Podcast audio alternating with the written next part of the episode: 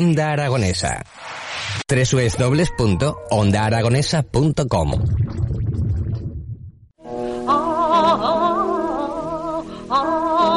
Bueno, esto que están escuchando, no se asusten, no se preocupen, tenemos verdaderos problemas para sacarlo adelante porque se trata de una grabación histórica que queríamos ponerles y vamos a intentar solucionarlo para que se escuche, porque hablamos de una grabación del año 31, 1931, ahí queda eso. Porque eh, de lo que vamos a hablar a continuación es que en los días 16, 17, o sea, ayer, hoy y mañana, 18, a las 8 de la tarde y el día 19 a las 7 en el Teatro del Mercado se, vamos a poder disfrutar de un espectáculo fantástico que lleva por título Tras la huella de Federico. Hoy está conmigo su director, Ricardo Solans. Eh, buenos días, Ricardo. Hola, buenos días, Javier. Bueno, estamos intentando escuchar el qué. Pues mira, estáis escuchando una grabación absolutamente histórica del año 31 donde al piano está el propio Federico García Lorca y la voz es la argentinita. Entonces, para la voz de su amo, aquel histórico sello, em, lo grabaron y entonces eh, difundió esto por, por toda España, por Sudamérica, hizo una cantidad importante de giras, aparte de su viaje a Nueva York. Y bueno, pues nosotros estamos recreando estos días en el Teatro del Mercado, se puede estar escuchando esta canción actualizada a día de hoy y en este caso interpretada por María Sala, que es la soprano que participa en el proyecto. Bueno, es un, un espectáculo eh, poético y musical, ¿no? Músico poético, ¿no? Sí, en realidad hacemos una dramaturgia mm, en torno a la figura de Federico García Lorca, que, bueno, entendemos que ahora se ha cumplido el 85 aniversario de su fallecimiento y entendemos que es una figura que sigue latente, que está viva, que, bueno, que se truncó, pero bueno, pues su legado pues ahí sigue manteniéndose. Y entonces, pues bueno, hemos llevado a cabo un pequeño trabajo de investigación. Bajé a Granada, estuve en el Centro Federico García Lorca, en Fuente Vaqueros, en la Huerta de San Vicente, aquel lugar donde Federico creció y donde vio eh, donde vio la luz sus primeros poemas y bueno, pues con todo ello hemos recreado un, un ambiente en el cual se dan cita la poesía y la música. Muy bien, sí, porque él era un amante de la música también. ¿no? Bueno, en que realidad... tal vez es lo desconocido. Efectivamente, eh, Federico iba para músico. De hecho, sus primeros estudios, eh, digamos, eh, más profesionales eran en el campo del piano. Y bueno, pues fue amigo personal de Falla, de Felipe Pedrel.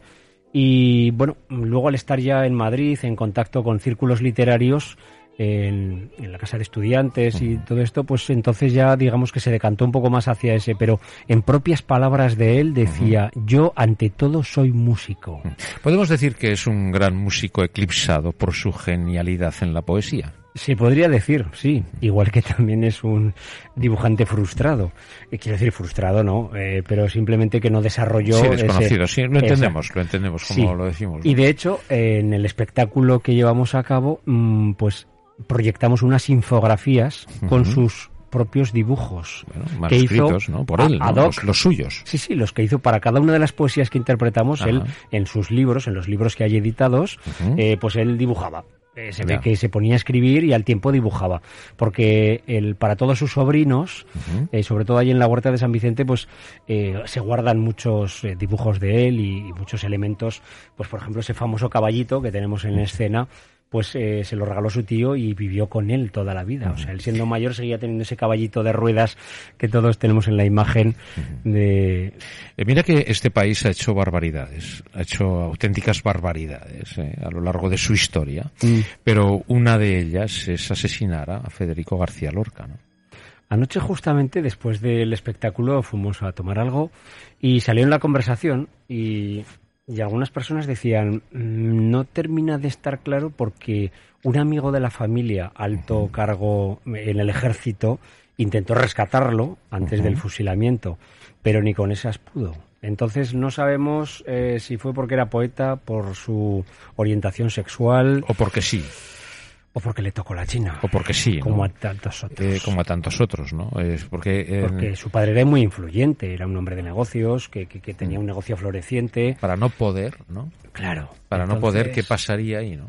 Y, Pero y es, más, es, a, a los días mataron a su cuñado, al hermano, es que al marido el, de su hermana. Las guerras, eh, amigo, eh, creo yo, Ricardo, no, no lo sé, pero en, sobre todo en las civiles, lo que hace es aflorar las malas personas es, es, es muy fácil para una mala persona moverse en la guerra, ¿no? No, Efectivamente, lamentablemente es muy fácil, eso es. claro. Es que es muy cómodo y dices, "Buah, me encuentro Claro. como pez en el agua y entonces Claro. ahora voy a aprovechar la circunstancia. Claro, ya hoy estamos en guerra. Jo, qué bien, ¿no? Ala, venga, eh, esta Me es la mía, en la esta mano. es la mía, ¿no? Entonces aflora la mala persona, ¿no? Qué lamentable. Y desde luego, eh, bueno, es un, eh, bueno, es algo in- in- bueno, inaudito, impensable, ¿no? Matar al genio, ¿no? Matar a los genios.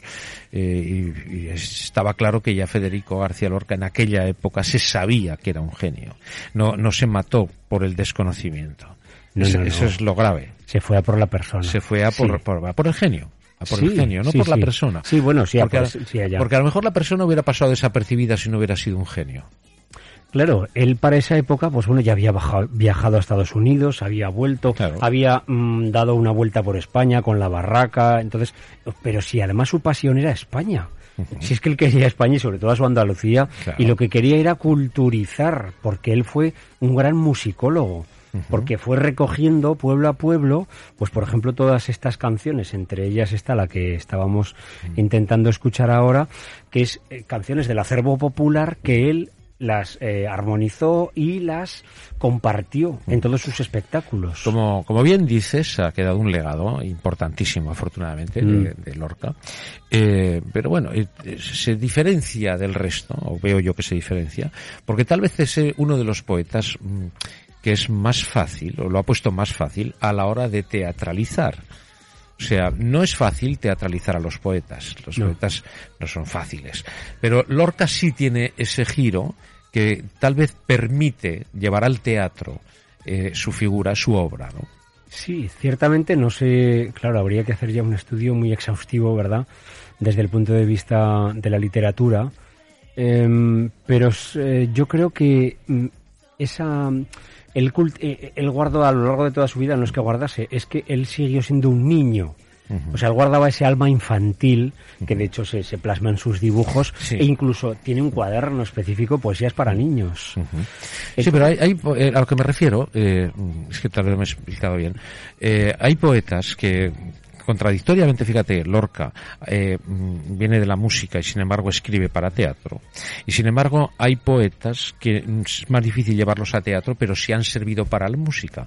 Eh, eh, no sé, eh, Machado, Miguel Hernández, quiero Sí. decir. Y son mm, poemas que para la música parece que tienen más accesibilidad. Sin embargo, los poemas de Lorca eh, no han ido tanto a la música, pero sí más al teatro, ¿no? Sí, bueno, también han ido a la música, También, de hecho, sí, pero en menor medida. En menor medida, me refiero, Claro, sí. porque Lorca, bueno, pues eh, hizo la casa de Bernarda Alba, por ejemplo, redactó.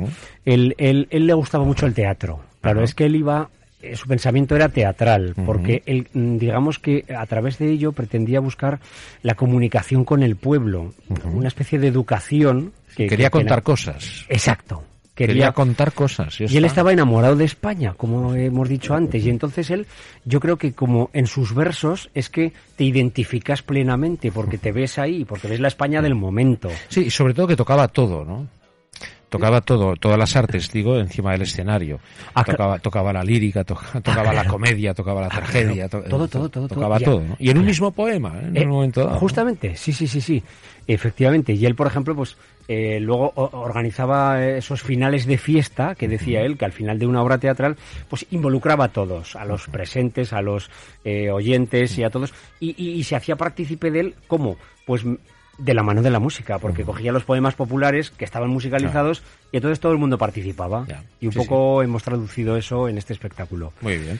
Mira, cuando, mm, bueno, yo estudié las, un curso que hice en su día de interpretación y de doblaje, el Lorca era fundamental y primordial, precisamente por eso, porque la poesía es lo que te permite, eh, sobre todo en el, en, en el doblaje, la forma de interpretar eh, con la voz, te permite todos los giros, porque te expresa eh, en esas líneas eh, todas las artes que te decía encima del, del escenario, ¿no? Justamente, sí. Cuando buscamos una persona, pues un rapsoda, aunque que pusiera voz a Federico, eh, bueno, pues tropezamos con un colega tuyo y vuestro, que es Juanjo Hernández, Claro, fíjate. hablamos La del voz. maestro. Entonces, Claro. es que me dije, oye Juanjo, tenemos este proyecto entre manos. Dice, no me digas más. O sea, es que es que me enamora Lorca. O sea, es que claro. es que es mi pasión. Es que él también es actor de doblaje y dice, bueno, o sea, es que yo he aprendido con Lorca. Es que mi maestro, que no recuerdo el nombre ahora, dice, o sea, es que eh, comenzamos con Lorca. Claro, y me pasó a mí lo mismo. Sí, Yo, mi maestro, eh, que era bueno, eh, Arias, Salvador Arias, Mm. el, el último poeta del grupo del 27, Mm. Que lo he repetido en alguna ocasión, ahí me daba clases con 85 años, ya falleció con 92, creo recordar, y era brutal, brutal, pero Lorca era el ABC, Sí, sí. no se podía salir de ahí, o sea, Troncal. Sí, porque era la madre, era la base, ¿no? Entonces Lorca te permitía, o más que te permitía, te exigía el, el hacer bien esa interpretación para poder desarrollar lo que tú quieres transmitir. Y si no lo sabes desarrollar, el poema se queda en nada. Se queda vacío. Eh, Estoy visualizando ahora mismo ayer a Juanjo, pues en cualquiera de los poemas, y, y lleva un libro en una mano eh, y, en la- y con la otra, pues se ayuda para la gestualidad. Y lo estoy visualizando y recordando y es que me Claro. estremezco. Porque Está- es que- está- lo está viviendo, lo está viviendo, está Es Lorca ahí. Federico. Está Lorca ahí, sí. Antonio Torres Heredia, hijo y nieto de Camborio, ¿no? Ahí, esa va, esa Con va. una vara de mimbre va a Sevilla a ver los toros. Moreno de verde luna, anda despacio y garboso. Bueno, una si vara de mimbre le da una fonía a. Juanjo, contamos contigo. Eh, me encantaría, cómo no. Bueno, eh, espero que no le dé. Espero No, que no le dé. Me, confiamos me en encantaría él. hacerlo, pero que no le dé la fonía, ¿no? Sí, en sí, sí. absoluto, ¿no? Cierto. Bueno, pues, eh, bueno, tenéis tres, tres días todavía por delante, hoy, mañana y pasado. Perfecto. Y bueno, pues una oportunidad de disfrutar, disfrutar de la música, disfrutar de la poesía, de la interpretación, de la voz de Juanjo, de la voz de la soprano, y, bueno, y que tú has dirigido, imagino que a la perfección, ¿no? Te ha quedado algo ahí que Bueno. Eh, podía haber hecho, ¿no? Hombre, vamos a ver esto. o les he sacado todo el partido, dime la verdad. la No, verdad. no, no, no, no, lo hemos sacado todo, pero claro, al tratarse de una escenografía y, y dramaturgia, pues hay aspectos que a mí personalmente se me escapan de la mano, todo el tema de iluminación, técnico y todo esto. Entonces tenemos grandes colaboradores y, hombre, esto es como todas las cosas. Cuando ves luego el directo dices, me cachis, eh, lo podría haber redondeado un poquito aquí, un poquito allá. Pero vamos, mm, los comentarios de diferentes personas que ayer vinieron dice que salieron estremecidos porque les, les supimos transmitir Ah, eso es que- el espíritu de Lorca, que lo veían por, bueno, un señor, eh, verdaderamente, un estudiante de teatro, un señor ya mayor, pero que estudia teatro, amateur, es que le afloraban las lágrimas. Dice, es que cuando se ha narrado que caminaba entre fusiles la noche, como dijo Machado, es que lo he visto. Es que estaba ahí en el escenario, lo habéis hecho presente.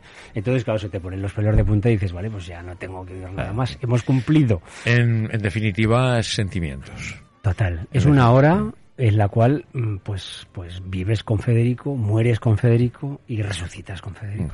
Bueno, eh, yo lanzo un mensaje a todo el mundo que se acerque al teatro del mercado, Mm. porque muchas veces no sabemos eh, eh, hasta qué punto tenemos en nosotros el termostato de la sensibilidad, eh, si lo tenemos averiado, si funciona o no funciona. Esto es un tester interesante. Por eso es, este sirve para poner en línea nuestro termostato. Decir, ah, pues todavía tengo yo ahí un fondo, todavía tengo. Porque muchas veces no sabemos dónde está nuestra sensibilidad, ¿no? Y es un camino para encontrarla. Y, y en este día a día tan tan alborotado que llevamos todos, pues es una especie de de, de, de- de hora de oro. Para un poquito, para un poquito. Esto, sí. Para un poquito y escucha. Este es. Para un poquito y escucha. Y después eh, piensa. que en definitiva es un viaje dentro de ti mismo, ¿sabes? Eh, vamos recorriendo y, y- y te- es un espejo que te lleva a una introspección, a, bueno, cuando menos a relajarte. Pues sí, mire, qué importante es lo que te acabo de decir, creo yo, ¿eh? la sensibilidad. Mm. y la sensibilidad crea todo bueno. No hay nada malo.